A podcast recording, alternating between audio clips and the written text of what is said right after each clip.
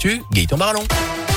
Bonjour. Bonjour Jérôme, bonjour à tous. À la une, promet plus de concertation et de moyens à la réponse de Jean-Michel Blanquer hier face à la colère de l'éducation nationale. Résultat d'une réunion avec les syndicats autour également du Premier ministre Jean Castex. À l'issue de cette journée de mobilisation massive dans les écoles, collèges et lycées, le ministre de l'Éducation annonce donc la tenue désormais d'une réunion bimensuelle avec les syndicats afin d'agir le plus en direct possible sur les protocoles sanitaires. Concernant les équipements, 5 millions de masques FFP2 seront notamment mis à la disposition des enseignants, principalement les professeurs de maternelle ou les élèves ne portent pas de masque. Des moyens humains seront aussi apportés pour renforcer les équipes épuisées par ces différents protocoles et pallier surtout les absences pour cause de Covid. 3300 contractuels supplémentaires, mais aussi des étudiants formés, des assistants d'éducation et d'appui administratif aux directeurs d'école, soit plusieurs milliers de personnes. Les évaluations pour les classes de CP prévues dès la semaine prochaine seront quant à elles reportées à un délai qui reste à définir. Dans ce contexte, encore un peu de patience pour le passe vaccinal. Le projet de loi n'a toujours pas été définitivement adopté au Parlement. Pas d'accord hier entre députés et sénateurs en commission mixte paritaire.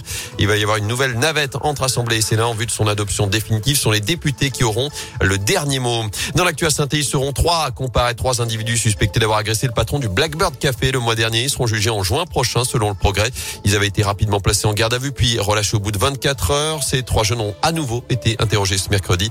Notez qu'un quatrième suspect mineur a lui aussi été entendu cette semaine. Il fait l'objet d'une mesure de réparation. Il avait détourné 400 000 euros dans la Loire. Un ancien inspecteur des finances vient d'écoper d'un an de prison ferme. L'individu âgé de 67 ans a été reconnu coupable d'avoir détourné près de 400 000 euros, donc d'argent public entre 2012 et 2019 pour financer son addiction aux jeux dans les casinos. C'est sa retraite en 2020 qui a permis de découvrir le poteau rose. D'après le progrès, le tribunal a autorisé une détention à domicile sous la forme d'un bracelet électronique du foot avec un casse-tête pour Pascal Duprat. Entre la canne, le Covid et les blessures, le coach de la SS sera privé d'une dizaine de joueurs demain pour affronter Lens à partir de 17h. Et puis la suite de la saga Djokovic, on vient d'apprendre que le Serbe était de nouveau privé de visa en Australie, lui qui est entré sur le territoire sans être vacciné. Le numéro un mondial pourra d'ailleurs être interdit de séjour là-bas pendant trois ans et donc être privé de l'Open d'Australie qui commence dans trois jours.